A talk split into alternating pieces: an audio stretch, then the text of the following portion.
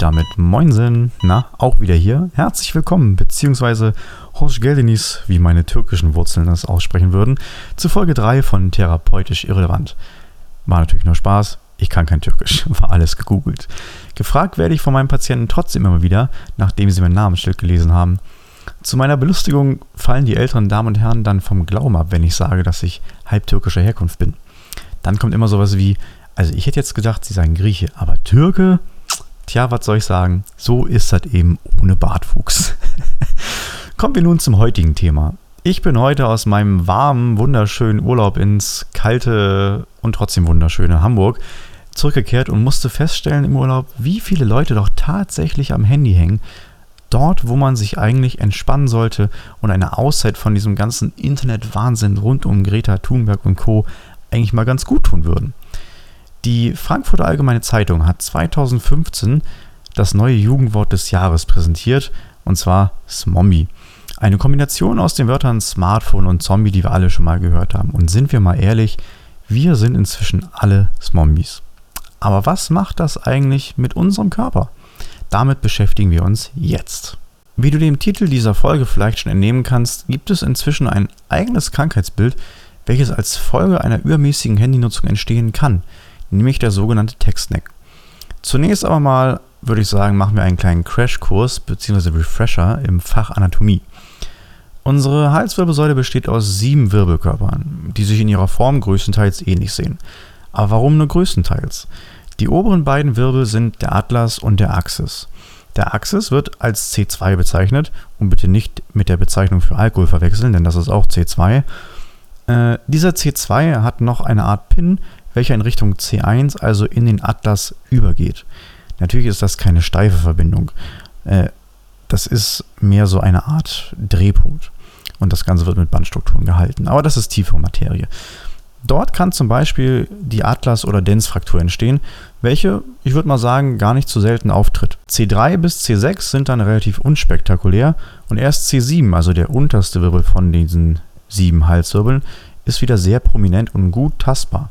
Ganz im Gegensatz zu den da drüber liegenden, denn die Dornfortsätze sind eher verkümmert und klein. So, damit du mir jetzt nicht einpennst, kleiner Selbsttest, leg mal deine Fingerspitzen mittig auf deinen Nacken, relativ weit unten, ja, fast schon auf Schulterhöhe. Dort findest du so einen herausstehenden, festeren Knochenpunkt. Wenn du meinst, dass du ihn gefunden hast, dann leg mal einen weiteren Finger oberhalb des Punktes ab und bewege deinen Kopf langsam nach hinten, so als würdest du in Richtung Decke gucken. Der Punkt, der dann nicht verschwindet, ist C7 und somit der letzte sogenannte Dornfortsatz, bevor es mit den Dornfortsätzen der Brustwirbelsäule weitergeht. Die oberhalb von C7 liegenden Dornfortsätze, habe ich ja eben schon gesagt, sind relativ klein und verkümmert. Ähm, genau. Grundsätzlich besteht ein Wirbelkörper ja aus einem Korpus äh, den Querfortsätzen und den Dornfortsätzen. Und damit alles schön, Achtung, Wortwitz, reibungslos abläuft. Verstehst du? Wegen Reibung und zwischen, ach, vergiss es. Also, damit alles reibungslos abläuft, gibt es natürlich noch Gelenkflächen. Diese wirken dann zusammen mit Bändern, oder nicht wirken, sondern die sorgen dann zusammen mit Bändern und Muskeln für ausreichend Beweglichkeit. Zeitgleich aber auch wird die Beweglichkeit im Rahmen gehalten. Und genau hier ist das Problem. Die Gelenkflächen in der Halswirbelsäule stehen, naja, relativ waagerecht, nicht ganz waagerecht, aber relativ im Vergleich zu den Gelenkflächen der Brustwirbelsäule, denn die sind viel steiler nach unten gestellt. Durch diese eher waagerechte Ausrichtung kann viel mehr Beugung und Streckung sowie Rotation, also Drehung, nach links und rechts erfolgen. Wie gesagt, einerseits notwendig, damit wir uns gut mit dem Kopf bewegen können, andererseits bietet diese Beweglichkeit viel mehr Angriffsfläche für Probleme. Hinzu kommt, dass im Bereich der Halswirbelsäule zwei Nervengeflechte austreten, nämlich die sogenannten Plexi cervicalis und äh, brachialis. Wobei der Plexus brachialis auch aus Nervensträngen besteht, die aus oder an der Brustwirbelsäule austreten. Ein Beispiel für den Halsbereich ist zum Beispiel der ein Beispiel ist zum Beispiel, genau. Ein Beispiel für den Halsbereich ist der Phrenikusnerv. Dieser versorgt unter anderem motorisch unser Zwerchfell, welches maßgebend für unsere Atmung ist. Außerdem versorgen Äste aus diesem Plexus auch Teile der Hals- und Nackenmuskulatur und innervieren sensorisch das Ohr. Das ist natürlich alles nur ein Bruchteil von dem, was der Plexus cervicalis so tut und kann. Aber für das Gesamtpaket reicht natürlich die Zeit nicht. Ich habe neulich einen Artikel gefunden, in dem die auf die Halswirbelsäule wirkenden Kräfte bei Bewegung gemessen werden. Markus Krebs würde jetzt sagen, Forscher haben herausgefunden und sind dann wieder reingegangen. also okay, sie haben herausgefunden, dass es schon bei 15 Grad Flexion, also 15 Grad Vorbeugen des Kopfes, zu einer Belastung von zusätzlichen 12 Kilo kommt. Hier helfen sicherlich auch deine Bandstrukturen, dennoch sind es viele Kilos mehr, die deine Wirbelsäule über ihr normales Ausmaß hinaus halten muss.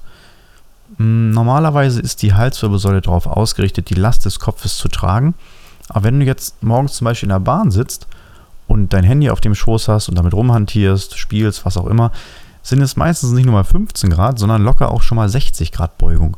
Und dann kommen bis zu unglaubliche 27 Kilo zusätzliche Last auf deine ganzen Strukturen. Folglich ist es aufgrund des technischen Fortschritts inzwischen eine dauerhafte Belastungsprobe für unseren Körper.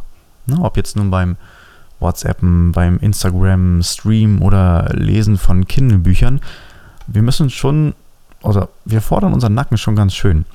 Und dass das auf Dauer nicht so ganz gut ist, das äh, kannst du ja wahrscheinlich denken. Ich habe mich im Internet mal so ein bisschen schlau gemacht und habe dann einen Bericht gefunden äh, von der Bundesanstalt für Arbeitsschutz und Arbeitsmedizin aus dem Jahr 2016. Und dieser Bericht, dieser Review hat sich mit Ergebnissen von Studien aus der Zeit von 2007 bis 2015 beschäftigt. Und diese ganzen Studien haben sich mit den gesundheitlichen Auswirkungen von Handy- und Tablet-Nutzung befasst. Und wie soll es auch anders sein? Schon damals gab es Auswirkungen auf Daumen, Schultern und Nacken. Äh, ein anderer Gesundheitswissenschaftler, nämlich David Chattar und sein Team von der australischen University of the Sunshine Coast, und ja, das musste ich ablesen, äh, fanden in einer Studie anatomische Auffälligkeiten in Form eines knöchernen Dorns am unteren Ende des Schädels. Und besonders auffällig sei dies bei der guten Jugend von heute gewesen. Den Link zu dem Review von der Bundesanstalt, den packe ich euch mal in die Show Notes der heutigen Folge. Einfach mal antippen, durchlesen, nicht alle 54 Seiten, aber mal so ein bisschen reinlesen ist vielleicht gar nicht so verkehrt. Ganz interessant finde ich. Was kannst du also machen, um deiner eigenen Gesundheit was Gutes zu tun? Der einfachste und doch zugleich wahrscheinlich härteste Tipp, nutze weniger dein Handy. Habe ich selbst probiert, ist blöd, kann man ja mal versuchen. Wenn du es wirklich nutzen musst, dann probier mal aus, das Handy nicht ganz so tief zu halten und dafür nur die Augen aufs Display zu senken. Also den Kopf nicht gleich mit, sondern erstmal nur die Augen. Es soll natürlich trotzdem noch angenehm sein. Achte außerdem ruhig mal darauf, ob du es einhändig oder zweihändig benutzt. Denn eine zweihändige Nutzung verteilt die Beanspruchung der Daumen und Schultern gleichmäßiger. Wenn du im Alltag unterwegs bist, lass immer wieder mal deine Schultern nach hinten kreisen und richte dich richtig auf. Das heißt nicht, dass du stocksteif sitzen sollst, ja, aber zum Beispiel bei Bürojobs kann das ruhig mal helfen, sich so ein bisschen durchzubewegen. Apropos Bürojob, wenn du die Möglichkeit hast, Monitor, Stuhl oder auch tatsächlich Tisch zu verstellen, mach das ruhig mal. Ändere deine Position. Ja, immer nur die gleiche Sitzposition ist für den Rücken natürlich nicht so das Wahre. Leichte Nackenbewegungen, Muskeldehnungen im Nackenbereich sind natürlich auch nicht verkehrt. Ja, also kleine aktive Pausen einbauen. Für Leute, die jetzt viel tippen müssen auf der Tastatur, ist so eine leicht gekippte Auflagefläche für die Unterarme ganz gut, denn diese Unterlage entlastet deinen Schulter-Nackenbereich, während du viel am Rechner arbeiten musst. Zu guter Letzt, wenn du mit dem Thema Sport vertraut bist, dann kümmere dich mal regelmäßig um deinen Trapezmuskel, denn er sorgt für Stabilität bis hoch in den Nacken.